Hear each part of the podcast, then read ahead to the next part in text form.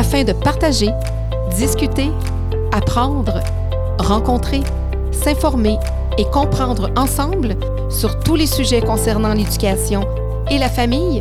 Bienvenue ici à votre podcast Éducation Famille. Alors, toujours en compagnie de Maître Valérie Assouline avec plein de sujets. Alors, on parlait de la DPJ, euh, Maître Assouline. Je veux quand même donner des outils aux parents qui voient ce tsunami-là entrer dans leur foyer parce Oui. que c'est vraiment un tsunami qui ébranle. Il y a plusieurs étapes. Comment ça se passe? Qu'est-ce que le parent doit faire? Bien, la pre- première chose, c'est qu'il y a un signalement. Quand il y a un signalement, il faut répondre à la DPJ. Euh, il faut vraiment être euh, présent, il faut ouvrir la porte, il faut laisser les intervenants euh, entrer chez vous, il faut être transparent. Les intervenants ont le droit de rencontrer vos enfants sans vous. Ils ont le droit d'aller à l'école, ils ont le droit de parler à vos, à vos enfants. Donc, il faut être transparent. Et euh, ensuite, si le signalement est retenu, il y a une évaluation du dossier. Et euh, c'est là où on décide. Est-ce que on va à la cour ou est-ce qu'on s'entend sur des mesures? Souvent, à ce stade-ci, il y a des gens qui vont signer, des parents qui vont signer euh, une entente, même s'ils sont pas d'accord avec le motif de compromission.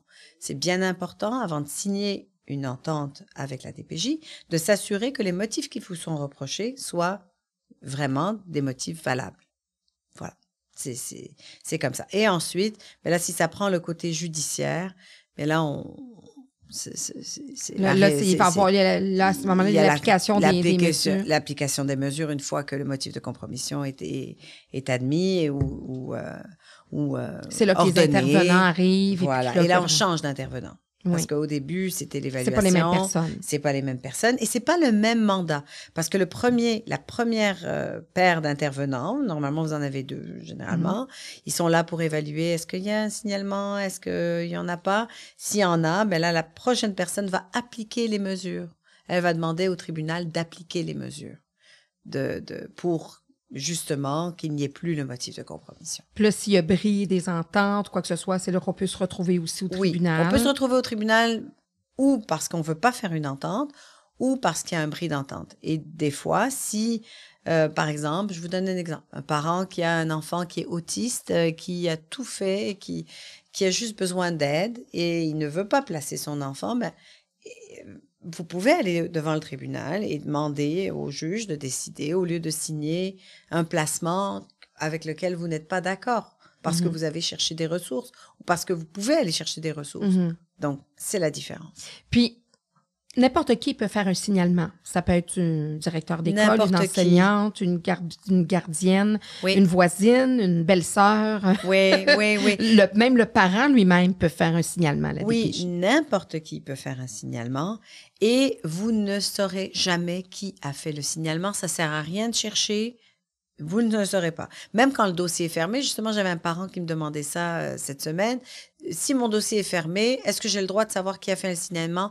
Non, jamais. La personne qui a signalé, vous ne la connaîtrez jamais. Non, puis même le parent qui pourrait avoir droit au dossier de son enfant, il peut, peut aller demander une copie de la DPJ, de- du Oui. dossier à la DPJ, puis ça sera pas marqué dans le Non, dossier. ça sera pas marqué dans le dossier. Vous le saurez jamais. Ce que vous devez, par contre, savoir, ce qui, les parents, ça serait vraiment utile pour leur dossier, c'est aller chercher les notes évolutives. Exact, oui, des intervenants. Oui, parce que dans les notes évolutives, on découvre des fois des choses qui ne sont pas dans les rapports. Mhm. Allez-y les chercher. Vous allez voir également les lettres entre intervenants. C'est vraiment, c'est vraiment précieux les notes évolutives. Oui, c'est ça. Ça peut aider à, justement Oui. l'avocat qui va nous représenter Voilà. aussi à dire, écoute, euh, je vois qu'il y a telle chose, c'est Oui. peut-être pas telle chose qui s'est passée ou dans Exact. tel, euh, etc., etc. Ça, ça donne euh, justement du, du contenu euh, pour, euh, pour l'avocat. Il y a les grands-parents, Oui. la violence conjugale qui, qui c'est Oui. important pour vous d'en parler, Euh, la primauté euh, parentale justement là qu'il y a une loi là, qui va qui va être changée. Parlez-moi de tout ça. Bien, euh, les grands-parents, c'est sûr Oui. que les grands-parents euh, ont des droits qui sont déjà Mhm. dans le Code civil du Oui. Québec. Le droit de, où il y a une présomption que c'est dans le meilleur intérêt des enfants d'avoir des grands-parents Mhm. proches. et donc. donc, quand les enfants sont pris dans la DPJ, dans l'engrenage de la DPJ, souvent il y a des grands-parents qui n'ont plus accès à leurs enfants. Qui ne savent pas qu'ils peuvent se battre. Oui, qui ont le droit de demander accès à leurs petits-enfants. Absolument. Donc, ils peuvent le demander. À la DPJ ou ils peuvent le demander à la Cour supérieure avec une requête simplement. Oui, parce que là, on parle beaucoup de DPJ, mais dans un cas où des, des, des, des parents se séparent et que là, bon, la, garde, la mère a la garde complète, Oui. le père voit ses, les, les enfants une semaine sur deux, et souvent, là, les grands-parents sont oubliés quelque part. Euh, les grands-parents peuvent ils ont saisir la cour. Oui, de- ils de- ont, ils peuvent saisir la cour, ils peuvent demander euh, à avoir des accès à leurs petits enfants.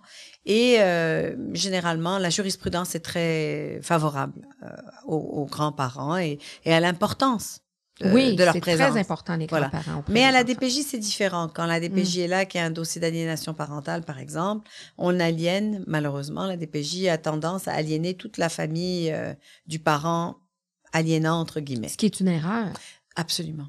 Parce que c'est toutes ces relations-là que, encore, faut se mettre dans les chaussures de, de l'enfant qui, du jour au lendemain, va plus grand-papa ou grand-maman. Et, et ça, c'est- problématique. Oui, puis on s'entendra que en tant que mère, vous êtes mère de quatre enfants. Oui, Euh, moi, j'en ai deux, mais on s'entend qu'une bonne majorité des parents au Québec, tous les parents du Québec, à un moment donné, on, on, on va crier après notre enfant, on va, on va en faire des fois des choses oui, qui pourraient être saisies par la DPJ. Là. Je ne Ouais. dis pas de choses graves, mais parce qu'on voit des dossiers où Oui. c'est un peu aberrant, comme vous dites tout à l'heure, que la DPJ ne devrait pas être saisie de ça. oui. devrait plus On avoir des dossiers. où- accompagné. oui, absolument. J'en ai vu des dossiers où c'était ponctuel. Mhm. Une mère qui a, qui a poussé son, son enfant, puis ponctuel, on, on est venu, puis elle a perdu euh, son enfant pendant un, un bout de temps. Là. Mhm. Donc oui, il y, a des dossiers comme ça. c'est des aussi. traumatismes. L'enfant qui est sorti puis qui souvent ne comprend pas pourquoi il ne voit plus son parent. C'est vrai. Hein, parce que des fois, c'est ponctuel. Parfois, le parent vit quelque chose de difficile qui aurait été davantage plus à être accompagné. Mais le pire, c'est dans les dossiers de, viol- de, De violence non, conjugale. de, de conflit de séparation. Conflit de séparation. Où il y a deux parents qui se battent et euh, il y a un enfant qui paye le prix et c'est lui qu'on déplace. Mhm. C'est fou. Mais euh, malheureusement, c'est c'est ce qui se passe souvent. On- on- les juges vont enlever l'enfant de du le retirer du conflit, Pour le mettre dans une famille d'accueil. pour le mettre dans une famille d'accueil, pour qu'il soit dans un milieu neutre, parce que c'est imaginez, euh, il y a- c'est comme si on prend une, une poupée puis Mhm. un parent tire d'un bras, l'autre parent tire Mhm. de l'autre, et c'est l'enfant qui est au milieu. Donc ça aussi. Au lieu d'accompagner les parents, de les, Voilà. les mettre dans, dans des situations où ils vont comprendre et qu'ils vont pouvoir évoluer comme les parents dont Oui. vous parliez tout à l'heure. Mais il faut que les parents aussi comprennent des fois qu'il faut mettre un peu d'eau Oui. dans son vin Oui. et, et euh, des fois on n'a pas toujours euh, 100% raison là. Mhm. Et- Parce que des fois dans des dossiers où il y a un conflit sévère de séparation, c'est vrai que ça peut affecter un enfant. C'est vrai que de voir toujours ses parents se, se chamailler pour tout et pour rien, ça va venir chercher un enfant Mhm. et ça va venir l'affecter Psychologiquement. psychologiquement. Et donc, les juges sont très sensibles à ça. Mhm. Et dans des dossiers comme ça, je crois que les parents ont aussi un peu de, du sien à, à mettre là. Oui, oui. Il faut. là. Puis c'est d'é- d'évaluer dans chacun des dossiers, parce que c'est pas évident non plus la tâche des intervenants là-dedans, de Oui. dire d'évaluer, OK, est-ce que ce dossier-là, je retire l'enfant ou est-ce que ça va être pire de retirer l'enfant, de le mettre dans une famille d'accueil, de le sortir de son Bien sûr. ou d'accompagner les parents qui, Oui. cet enfant-là, a grandi avec ces parents-là toute sa vie. Oui. On n'a jamais eu de signalement. C'est une... Mais vous voyez, dans des dossiers où il y a des conflits sévères de séparation, si la DPJ tape à votre porte, assurez-vous d'aller trouver un coach parental. Assurez-vous de trouver une alternative pour justement que la DPJ vienne pas dans votre vie. Et, et là, vous pouvez démontrer au juge, écoutez, oui, monsieur le juge, il y a un conflit de séparation, c'est vrai, on aurait dû agir mieux, et on est allé chercher un coach parental et on commence du coaching parental. C'est une belle façon de, Mhm. de ne pas embarquer dans, Mhm. et rentrer dans l'engrenage de la DPJ. Et commencer à faire de la médiation aussi. Il faut apprendre à se parler, trouver des moyens, parce qu'il y a des gens qui se détestent tellement, on se dit, mais comment ils peuvent se détester autant? Ils ont eu faire un enfant? c'est incroyable. Et, et, et après, cet enfant-là, il pense que c'est sa faute. Donc ça aussi, mettez-vous dans les chaussures de ce petit enfant-là, qui tout le temps a deux parents qui se bagarrent tout le temps. Donc, Qu'est-ce qui est le plus dévastateur de ce que vous voyez dans les dossiers que vous avez à la cour? Qu'est-ce qui est le plus dévastateur chez l'enfant? c'est la brisure de lien. C'est le déplacement drastique d'enfants. C'est qu'un enfant, du jour au lendemain, va perdre tous ses repères, va perdre sa ville, sa chambre, sa, ses jouets, Sa famille, son sa frère. sa- famille, son frère. Euh, c'est tellement important. école, ses son amis. école, ses amis, euh, son, son club de hockey. C'est comme si son, sa, sa patinoire en face, la maison. Puis c'est ça, quelque part, que vous dénoncez, c'est que ça arrive trop souvent dans trop de dossiers Oui, où on aurait dû prendre peut-être un bon pourcentage de ces dossiers-là au lieu de retirer l'enfant, Oui. de dire, écoutez, là, on va, on va mettre en place des mesures, on va aider la famille, quitte à ce qu'il y ait Oui. un intervenant qui vienne à toutes les semaines, une travailleuse sociale, deux fois par semaine. Euh, c'est ça. Et là, on préfère retirer l'enfant et le couper. Donc, c'est l'enfant qui subit les contre-coups, puis c'est des dommages euh, euh, qui sont parfois irréversibles. Tout à fait. Tout à fait. Et, euh, et c'est ça qui que je déplore, c'est qu'on n'a pas évalué l'impact de ce retrait-là sur l'enfant. Parce qu'il faut l'évaluer, l'impact. Mhm. C'est quoi l'impact? De, de retirer un enfant? Mettez-vous à la place d'un enfant. On vous retire de, de tout, là, de tout votre environnement. On vous place euh, chez des étrangers. Et euh, c'est quelque chose. Hein. J'a- J'avais un dossier où c'était deux enfants, où euh, une maman qui était désorganisée pendant un, un déménagement. Et, euh, et puis, je, je- finalement, bon, les enfants sont revenus euh, chez leur mère et tout, mais ça a été dévastateur pour ces enfants-là, qui, euh, qui ont eu même des problèmes de santé après à, à- à avoir subi ça et vivre dans un sous-sol d'une famille d'accueil. C'est pas évident. Euh, donc, euh, finalement, euh, je Je parce que, les familles d'accueil, c'est pas tous des maisons à 3 millions avec. euh, Non, mais il y en a des bonnes oui, familles oui, d'accueil. oui, oui, oui. Hein, je, je racontais justement la semaine dernière une maman d'accueil qu'on a où on a retiré euh, un, an- un bébé de 10 mois après Mhm. 10 mois Oui. parce que euh, au début c'était raisons administratives après on est cherché, cherché tout le temps à trouver une, une faille pour lui retirer Mhm. le bébé puis elle a elle a décidé d'arrêter de se battre aussi donc des fois le système est lourd aussi même pour les familles Pour les familles d'accueil, parce Oui. que la plupart du temps, c'est une vocation. C'est Oui. c'est vraiment un don de soi qu'on veut. On Oui. veut sauver euh, d'autres enfants. On veut aider des familles à mieux se structurer puis à dire, ben, on va être là en attendant parce qu'il y a plusieurs différentes familles d'accueil. exact La violence conjugale, c'est un sujet aussi qui vous est à cœur euh, parce Oui. que vous, naturellement, ça vient souvent dans certains dossiers. Oui, oui. Moi, ce qui me, ce qui me choque, c'est la violence conjugale qu'on occulte complètement, qu'on regarde pas. Il m'est arrivé de demander à une intervenante, avez-vous considéré que cet enfant a vu son père jeter des casseroles là, sur sa mère? là? Non, moi je mets pas les, je mets les lunettes de la DPJ. Je mets pas les lunettes de la violence conjugale.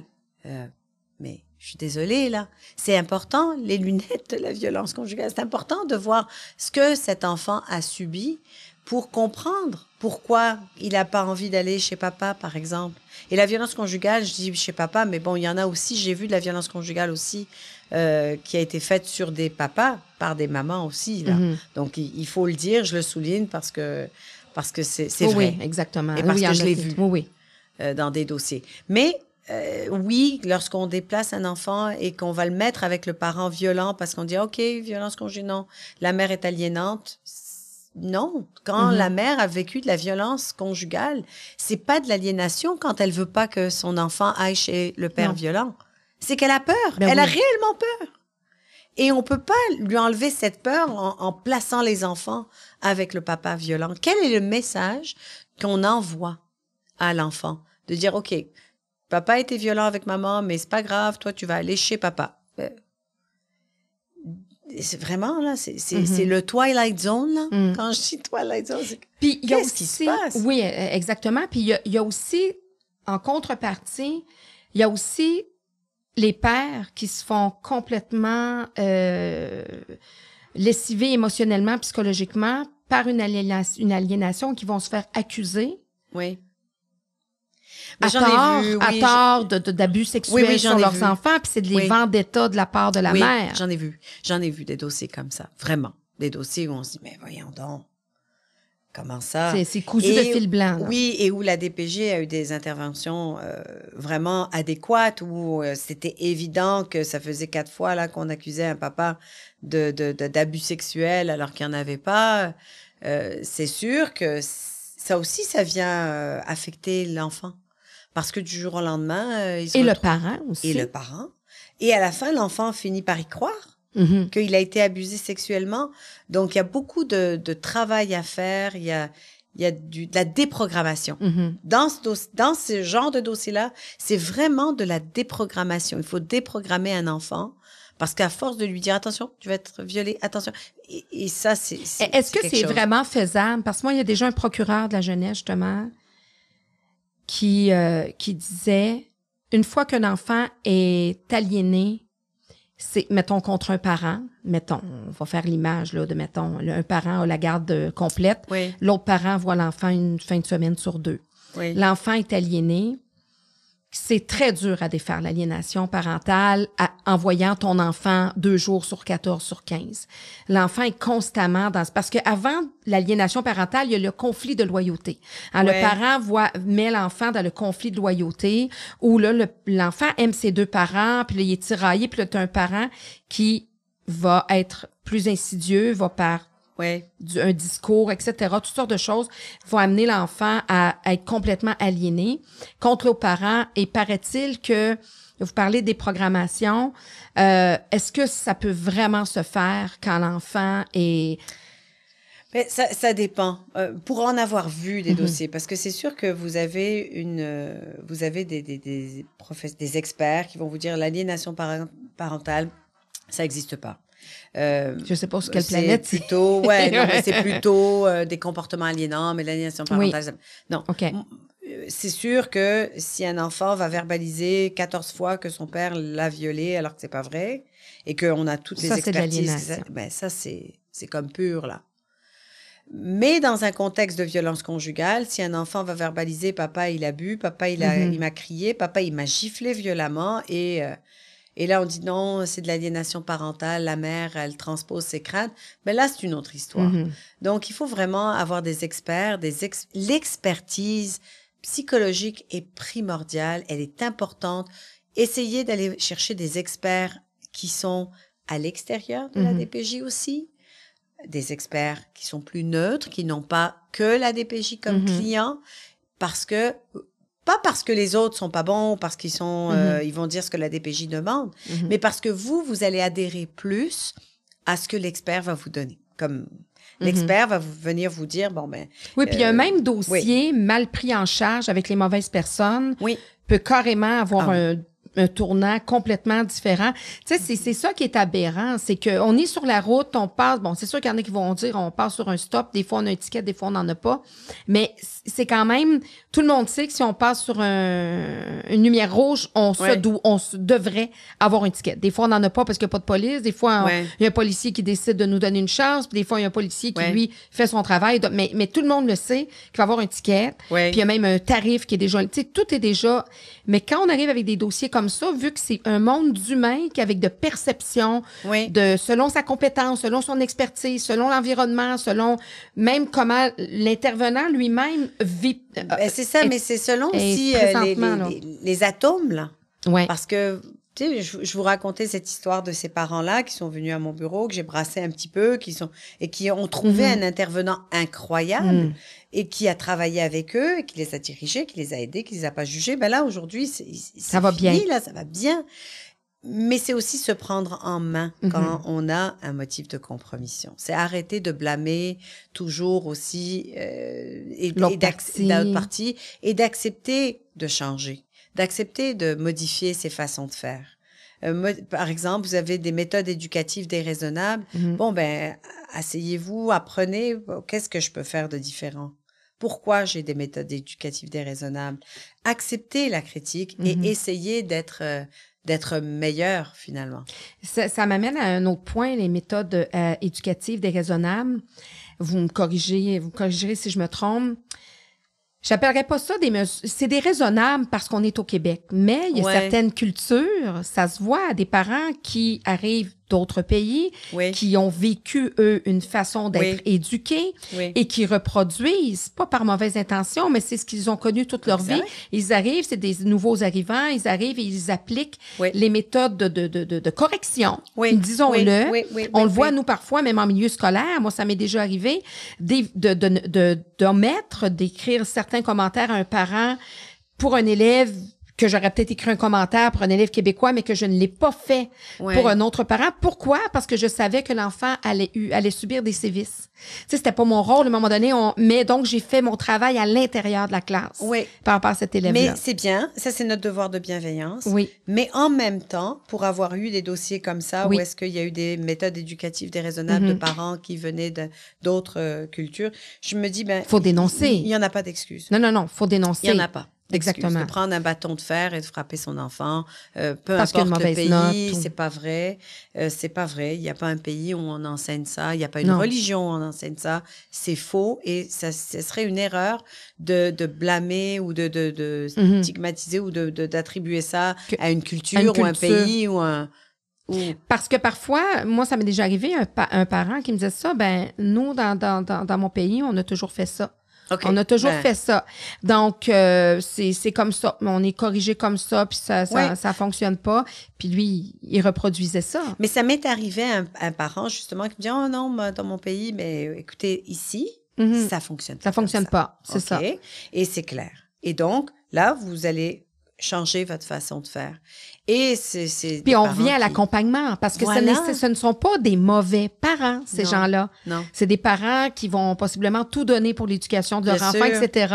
Qui vont, qui, mais qui, de par ce qu'ils ont vécu, de par euh, x, y, z raison, Ouais. vont pas justement avoir des comportements adéquats, euh, des comportements parentaux Oui, ou adéquats. qui pour eux, la fessée, c'est acceptable. Alors qu'au Québec, ça ne l'est pas. Non, exactement. Alors au Québec, bon, on peut pas, on s'assoit avec un enfant, on le regarde dans les yeux, on le punit euh, les minutes euh, par rapport à son âge. à son âge, oui. Bon, mais c'est pas tout le monde qui sait Si c'est ça. ça, ben non, effectivement. Là, une heure dans le coin pour un enfant de 5 ans, ça, il comprendra Oui, pas. oui, mais, ça. mais même au niveau des intervenants, hein, c'est, c'est Oui. moi, ma fille s'est déjà fait mettre dans un coin à l'école, elle est en première année, puis l'intervenante a dit, ben, quand compte jusqu'à 200, puis tu pourras quitter. Mais c'est parce qu'en première année, euh, Oh. pour petite, elle elle est restée là tout le dîner.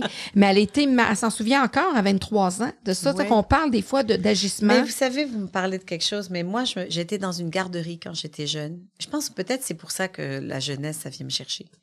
Et, euh, et euh, on me mettait dans un coin et ça m'a marqué à vie. Ça m'a marqué.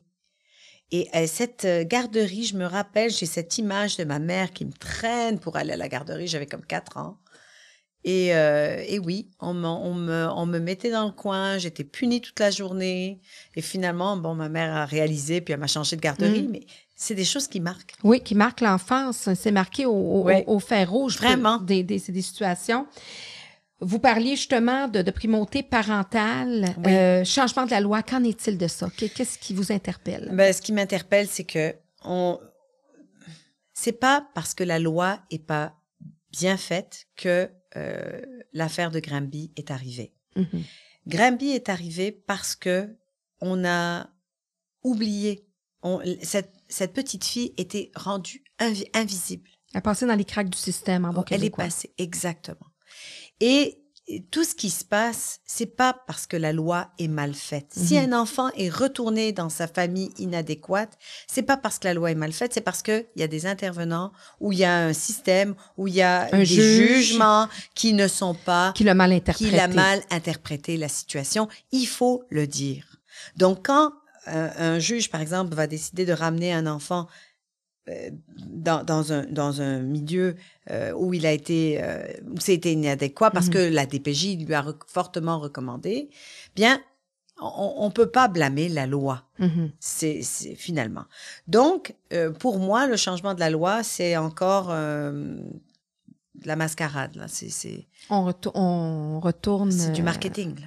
Oui, c'est drôle que vous parliez de ma- mascarade parce que moi, une, une cour, je compare ça à une, une scène, une, une pièce, vraiment une, un théâtre. Vraiment, côté cour, côté jardin. OK, OK, OK. Et avec les, les, les, les, les artisans, les, les, euh, parce qu'il faut dire aussi que dans le milieu juridique, les avocats, surtout quand on est dans une petite ville, les avocats sont constamment en train de, de travailler les uns avec les autres. Oui. hein. Vous vous revoyez, Oui. vous êtes des consoeurs, des collègues.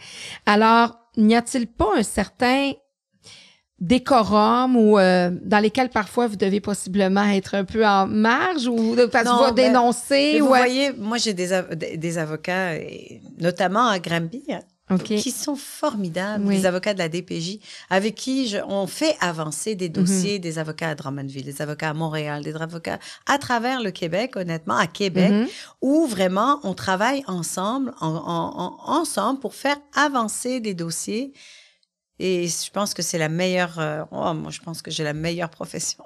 Oui, hein, monde. quand on aime notre Ah, profession, je dirais je dis la même passionnant. chose de la mienne. Ouais, ouais, ouais, c'est C'est la passionnant. même chose de la mienne.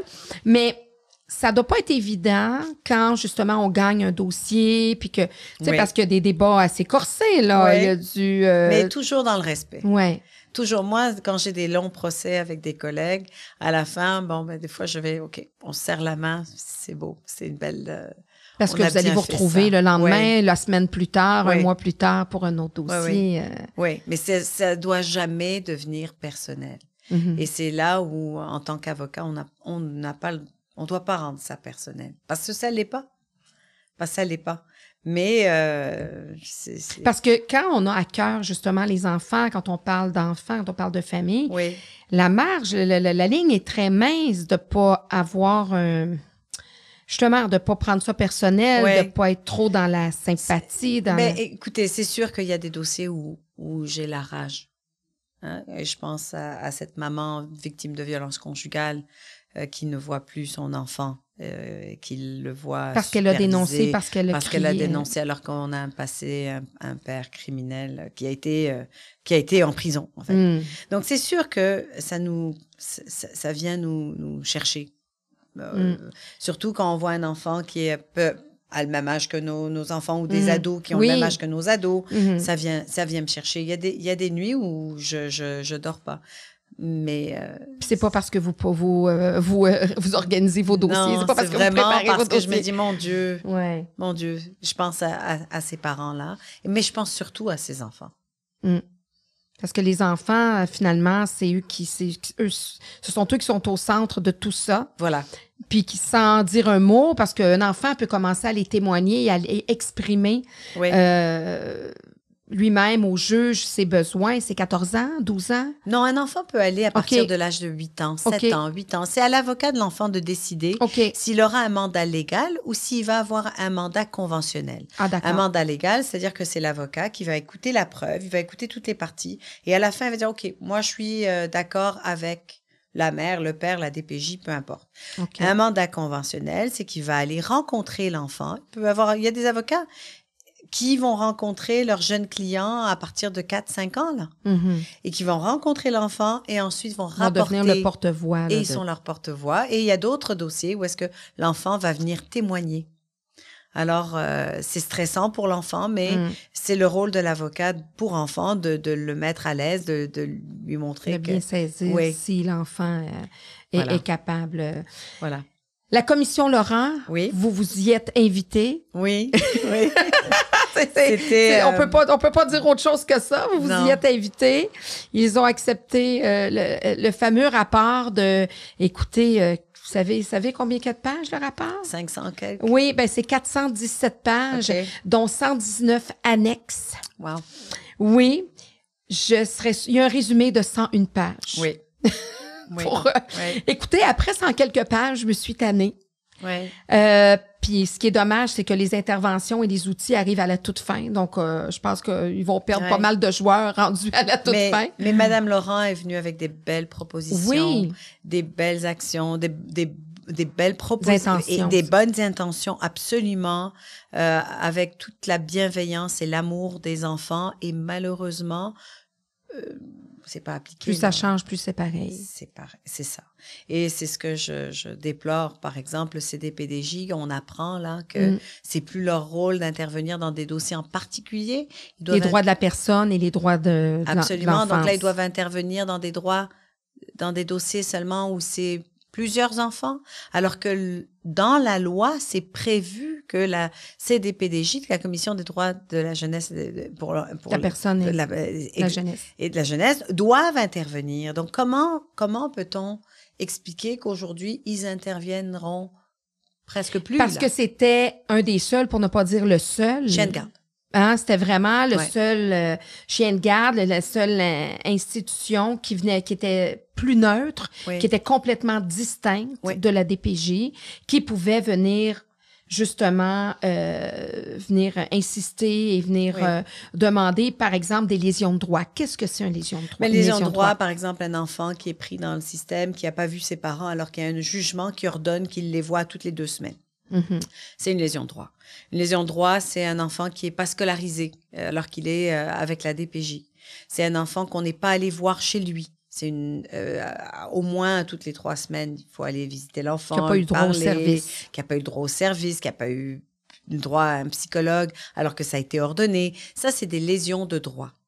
Et euh, eux pouvaient intervenir et euh, justement euh, saisir le, tribunal de dire cet enfant-là, il y a une lésion de droit. Il y a le parent aussi. Le parent peut avoir des, des droits, des, des, lésions de droit. Oui, mais le parent peut demander mm. une lésion de droit. L'avocat de l'enfant, généralement, peut demander qu'une lésion de droit soit, soit énoncée. Mais là, ça pourra plus se faire. Parce mais ça peut encore se faire, mais généralement, on mettait la CDPDJ en, en mise en cause et ils intervenaient. Quand ils intervenaient, c'était un pouvoir de plus pour les parents. Donc là, mhm là, ça fait que là, le chien de garde est plus là, euh, donc pour euh, s'assurer. Puis là, le, rapport, j'en ai fait une certaine copie de, de, Il y a des choses super intéressantes. Naturellement, ils ont vraiment tout décortiqué là, de ce que les intervenants vivent. J'en ai lu quand même pas mal. Bon, tout ça. On parle même de coûts, on parle même de tout, de, de, de tout ce qui. On a vraiment tout décortiqué. Je serais curieuse de savoir combien d'intervenants de la DPJ l'ont lu? Combien de juges au tribunal de la jeunesse? Pas, si loin qu'il y a quelques semaines quand je, parce que j'en parle dans mes Vous devez vous en servir, le fou, là. Oui, mais j'en parle, mais Ça doit être votre livre de chevet pour vos, vos plaidoyers. Oui, mais justement, on me dit, mais écoutez, on est dans une salle de cours, là. Ça n'a pas, ça a pas rapport.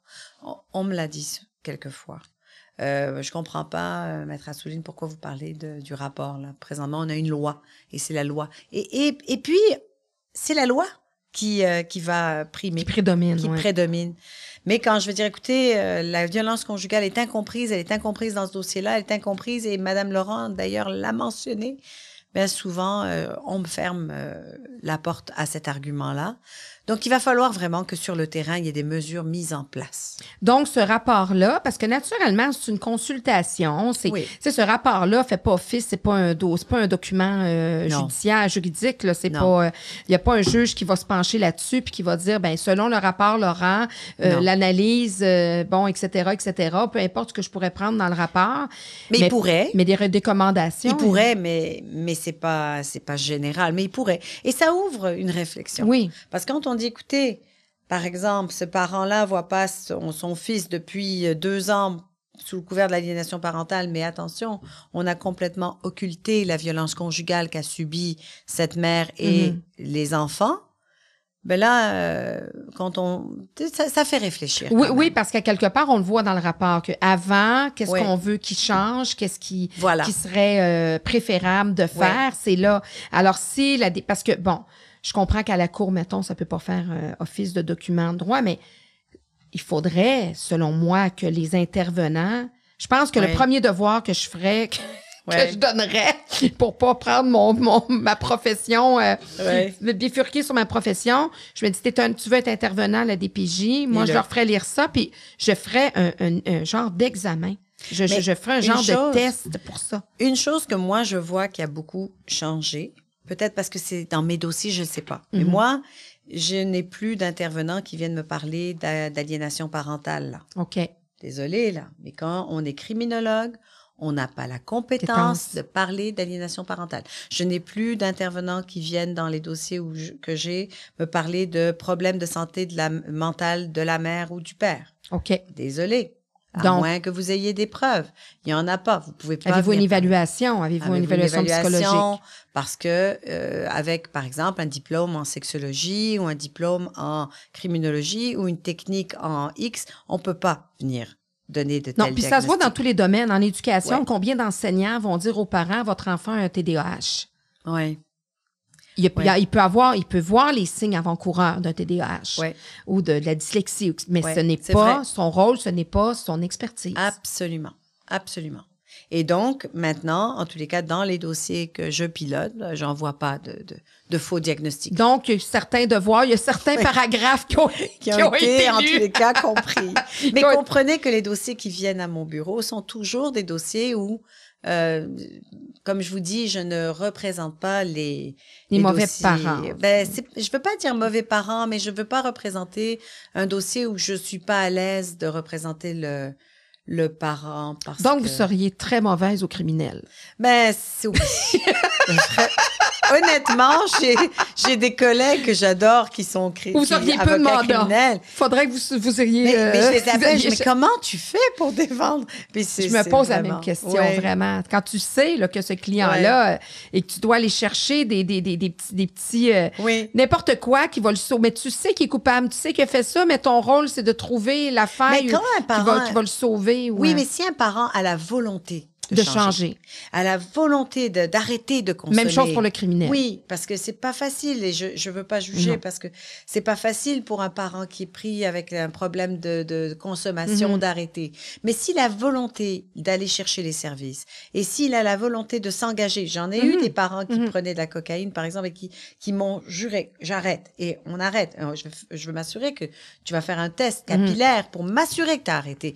Et c'est des parents qui ont tenu parole et qui- pour moi, c'est magnifique. Ils ont, ils Oui, ont puis il faut même leur donner, quand on parlait de bienveillance puis d'accompagnement, je pense qu'on devrait prévoir que ce parent-là puisse avoir une rechute. Absolument. Absolument. Absolument. Et donc, dans ce, dans ce sens-là, mais ce parent-là doit comprendre pourquoi il n'est pas prêt à avoir son enfant. Mhm. Il doit, au contraire, aider son enfant à être à l'aise, par exemple, s'il est placé chez grand-papa ou Mhm. euh, chez les grands-parents ou chez, dans une famille d'accueil. Mhm. Il faut qu'il comprenne ça. Il faut qu'il ait la maturité d'aimer son enfant d'abord Oui. Et donc, j'explique toujours à, à- à mes clients que je suis là pour les enfants d'abord. Là. Et je leur dis toujours, c'est pas un slogan là, c'est pas un hashtag là, je vous jure, c'est la vraie vie. Mission. C'est une mission. C'est une mission. Puis Voilà. le parent, effectivement, devra, à ce moment-là, faire parfois les choses pour le bien de son enfant et parfois Oui. ça va être de s'en de s'en départir si on peut dire de, Oui. de- de- pendant quelques semaines ou quelques mois Euh, en, en ayant un système qui va comprendre qui qui va l'aider à s'améliorer au lieu de Oui. lui taper, le- de, taper dessus et de dire bon c'est pas un bon parent on, on extirpe le- le- l'enfant de cet endroit-là et euh, donc tu sais qui, qui va porter préjudice parce C'est qu'à long terme Et ça- donc, c'est pour ça que chaque parent a le droit d'avoir sa chance, c'est sûr. oui Mais il faut qu'il ait la volonté de, de, De la le faire. Voilà. Et d'admettre aussi. Voilà. Oui. De pas dire non, j'ai ja- non, c'est pas moi qui l'ai frappé. Non, j'ai jamais frappé. Ben là, OK. il faut pas être dans le déni Il, il a pas des bleus pour rien, là, le bébé, là. Non non il n'y a pas des marques de doigts sur- Voilà. sur, le Bon, sur le mais, bras pour mais rien. par contre, j'en ai vu des parents que j'ai défendus et, et où c'était médical, où il y avait des bleus, puis les parents Non. n'ont jamais été, non n'ont jamais frappé leur bébé, puis ils sont pris, ils ont été pris dans l'engrenage de la DPJ. Donc ça arrive aussi. Voilà. Qu'est-ce qu'un citoyen ou qu'un enseignant ou que peu importe une personne qui dit bon moi je, il me semble que je ferai un signalement à la DPJ. Quel message vous aimeriez donner à ces, ou envoyer à ces gens-là? Quelle réflexion? Y a-t-il une réflexion oui, à faire? oui. On avait reçu un pamphlet, un, un- oui, un pamphlet Oui. finalement. On l'avait reçu euh, au départ. euh, faites un signalement, à- appelez euh, euh, si vous avez un enfant euh, qui euh, qui semble maltraité, appelez la DPJ. Et j'avais justement fait une petite capsule vidéo qui avait été partagée euh, des, des- vraiment euh, au-delà de 100 000 fois. là. Mhm. Parce que pour moi, c'était important. Le message à envoyer, là, si vous avez un voisin, vous êtes inquiet pour les enfants d'à côté, tapez à la porte du voisin. Allez demander si on peut les aider. Demandez s'ils n'ont pas besoin d'un petit coup de main, d'un petit... je- Des fois, on peut, on peut faire toute une différence, là, juste à aider un, un, un- un parent. De faire son devoir de citoyen. Oui, parce de que faire. les, les, souvent, on a des œillères, puis on dirait qu'au. Québec, on est comme ça, sûrement dans d'autres, dans d'autres euh, pays aussi. On dirait qu'on ne veut pas se mêler de ce qui se passe à côté. Puis ça, c'est un bon point que vous apportez, puis on va le voir dans notre troisième bloc, Maître Asseline.